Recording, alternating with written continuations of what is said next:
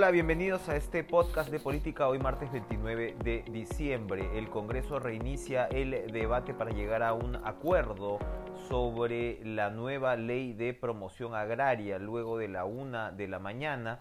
El último dictamen que había sido aprobado por la ley por la Comisión de Economía obtuvo 16 votos a favor, 45 en contra y 58 abstenciones. En este caso la abstención ganó, es decir, ni se votó ni se rechazó lo cual obliga a la Comisión de Economía presidida por el parlamentario Antonio Novoa a producir un nuevo dictamen que se lleve y se ponga sobre la mesa.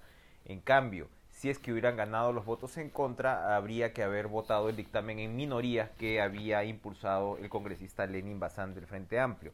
Hay sin duda elementos que van a estar en juego hoy frente al debate que eh, fueron incluidos en ese dictamen en minoría los trabajadores eh, eh, del sector agroexportador están exigiendo una remuneración, un jornal similar al de construcción civil que está en 71 soles. Aquí se comienzan a mover en realidad una serie de números. Ahora mismo la remuneración básica es de 39 soles al día. Y bueno, según el congresista José Luis Núñez del Partido Morado, que defendía este último dictamen que pues ha sido finalmente rechazado, incluso también por su, por su bancada, lo que señaló era que la remuneración con CTS, asignación familiar, concepto por vacaciones truncas y demás, terminaba eh, cercana pues a los 54 soles.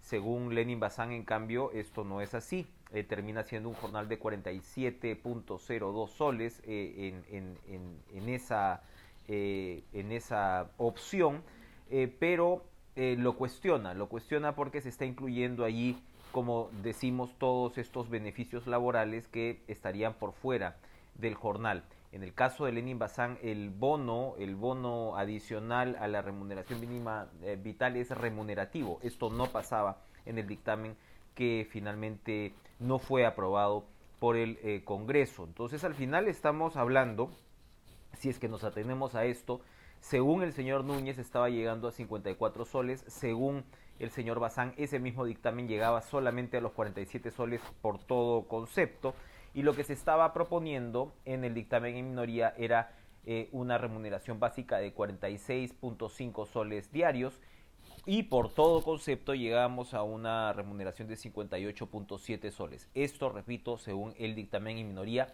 veremos si este número es tomado en cuenta o es eh, matizado o debatido en el debate de hoy. El otro punto, por supuesto, es el punto tributario. Ayer el ministro de Economía y Finanzas, Waldo Mendoza, cuestionó vía Twitter algunas, eh, algunos puntos que se tomaban en cuenta que diversificaban, eh, digamos, la figura del régimen tributario según las empresas. Para las empresas eh, pequeñas, ¿no? Se les daba un impuesto a la renta o se les exigía un impuesto a la renta solo del 10%, a diferencia incluso del 15% que es el que había primado en la derogada ley de régimen agrario y por supuesto muy lejano al casi 30% que suelen pagar los demás sectores. El dictamen que ha sido, repito, no aprobado ni rechazado, establecía efectivamente una calendarización para ir homologando a las empresas grandes de acuerdo ya al régimen regular pero le daba a las empresas chicas este beneficio importante. Según el ministro, esto habría la posibilidad para que las empresas grandes se subdividieran para pagar menos impuestos y acogieran, digamos, ciertas ramas de su negocio, ciertas partes del proceso a este régimen eh, de las micro y pequeñas empresas. Eh, de otro lado, ya existe un régimen MIPE que le cobra 10% a las empresas. Entonces estamos hablando como de cierta confusión en realidad y eh, un debate en torno eh, a la pertinencia ¿no? de, lo que, de lo que se quería alcanzar. Y esto nos lleva a la situación pues eh, por la cual lo que hemos visto para variar en el Perú contemporáneo, que pasamos de una ley que existía, que era seguramente cuestionable, que se podía mejorar, pero se borró de un plumazo. Ahora hay que articular contra el reloj ante el temor, además de las protestas de los trabajadores de la agroexportación, un nuevo régimen que deje además satisfecho a todas las partes, o por lo menos que deje relativamente insatisfechas a las partes para llegar a un punto de equilibrio, a un punto medio que probablemente además le ofrezca a los trabajadores la posibilidad de mayor negociación frente al empleador. Pero como repito, pues esto es consecuencia también de un Estado que pasa de un lado al otro, es un Estado pendular, un Estado que puede eh, renovar rápidamente una ley que ya tenía 20 años y al mismo tiempo luego frente a las protestas eliminar sencillamente el régimen y verse en la situación de tener que confeccionar, organizar, consensuar uno de manera inmediata. Complicado pero sintomático con lo que pasa y atraviesa el Estado. En segundo lugar, tiene relación lo que acaba de señalar el viceministro de Salud Luis Suárez, que asegura que para el primer trimestre del 2021 el Perú tendrá la vacuna contra el coronavirus. Se siente la presión definitivamente, porque lo que se ha dicho en semanas anteriores es que esta vacuna podría llegar en el segundo semestre. Nada garantiza hasta ahora que efectivamente esto se vaya a adelantar por el clamoroso fracaso del Estado peruano con la negociación de la vacuna. ¿Qué ha pasado ayer? Ayer eh, los medios británicos han eh, publicado que en las próximas horas, en los próximos días como máximo, eh, Oxford AstraZeneca dará a conocer los, la totalidad de sus estudios preliminares que garantizan una confiabilidad y una eficacia de la vacuna en el rango del 95%. Esto similar a Pfizer, a Moderna, las vacunas que ya se están aplicando, digamos, en el mundo occidental.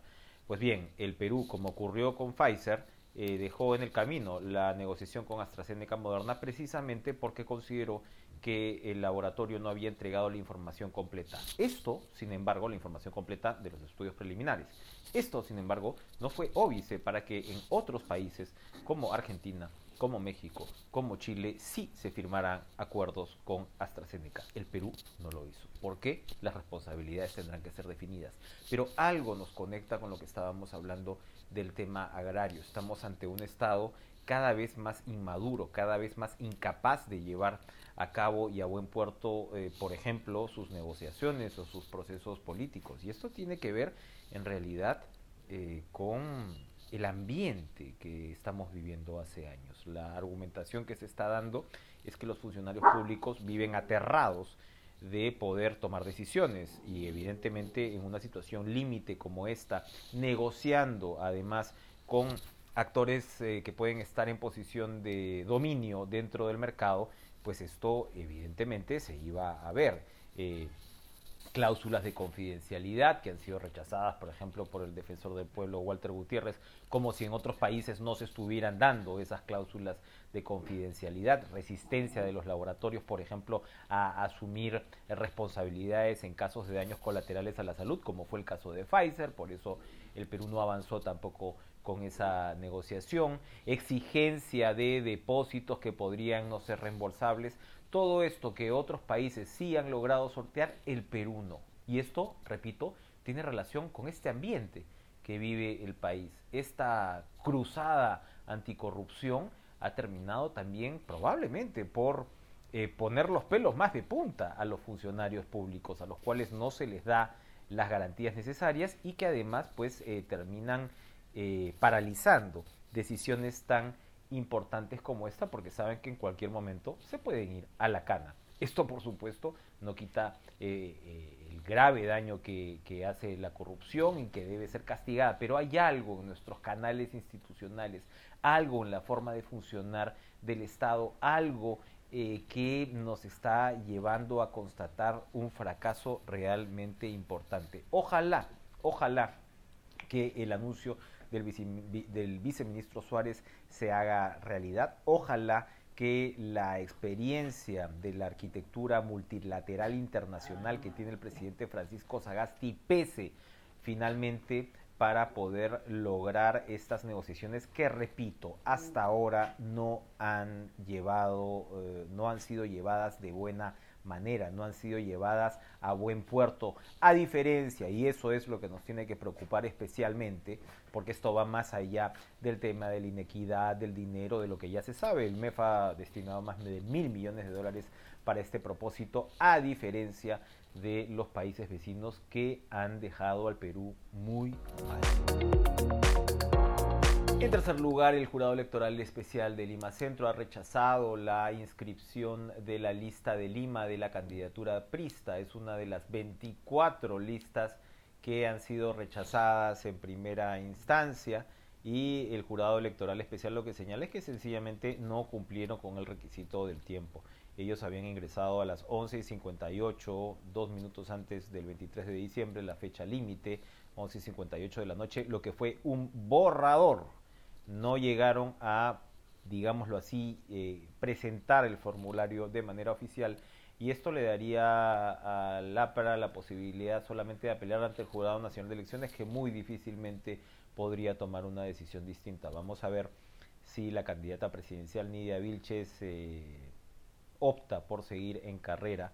Eh, ella había adelantado que sería difícil de todas maneras pues ir sin listas parlamentarias, sobre todo pues en un punto tan fundamental como Lima. Esto le suma a un partido que ya viene, ya viene atravesando por una severísima crisis y que sin duda pues lo pone ya estaban en duda con respecto a pasar la valla electoral el hecho de no presentar candidatura probablemente termine pues precipitando, ¿no? Finalmente una reorganización que hasta ahora todavía no está clara, reorganización y además una reconexión que sin duda pues un partido como este debería tener con la ciudadanía. Lo otro, por supuesto, es sencillamente languidecer hasta la desaparición. Quien no va a desaparecer es Keiko Fujimori, porque el eh, Poder Judicial decidió con buen criterio no suspender al partido Fuerza Popular a raíz de un pedido, la verdad, insólito, estrambótico del Ministerio Público y puntualmente del fiscal José Domingo Pérez, que lo que pedía era básicamente anular el derecho a la participación de ese partido que a muchos sin duda les puede no gustar, pero el hecho es que la propia Fiscalía no haya podido probar, denunciar, para empezar, denunciar penalmente con una tesis que lo que hace es convertir en organización criminal a un partido que puede haber recibido fondos ilícitos eh, como parte de sus arcas de campaña, pues eso primero tendría que de todas maneras establecerse con una sentencia en el Poder Judicial antes que, repito, por más que a uno le pueda, a unos les pueda gustar Fuerza Popular y a muchos otros no, estamos hablando pues sencillamente del derecho a la participación política que no se puede suprimir a partir de una hipótesis fiscal. Gracias por escuchar este podcast. Nos volvemos a reencontrar mañana. Adiós.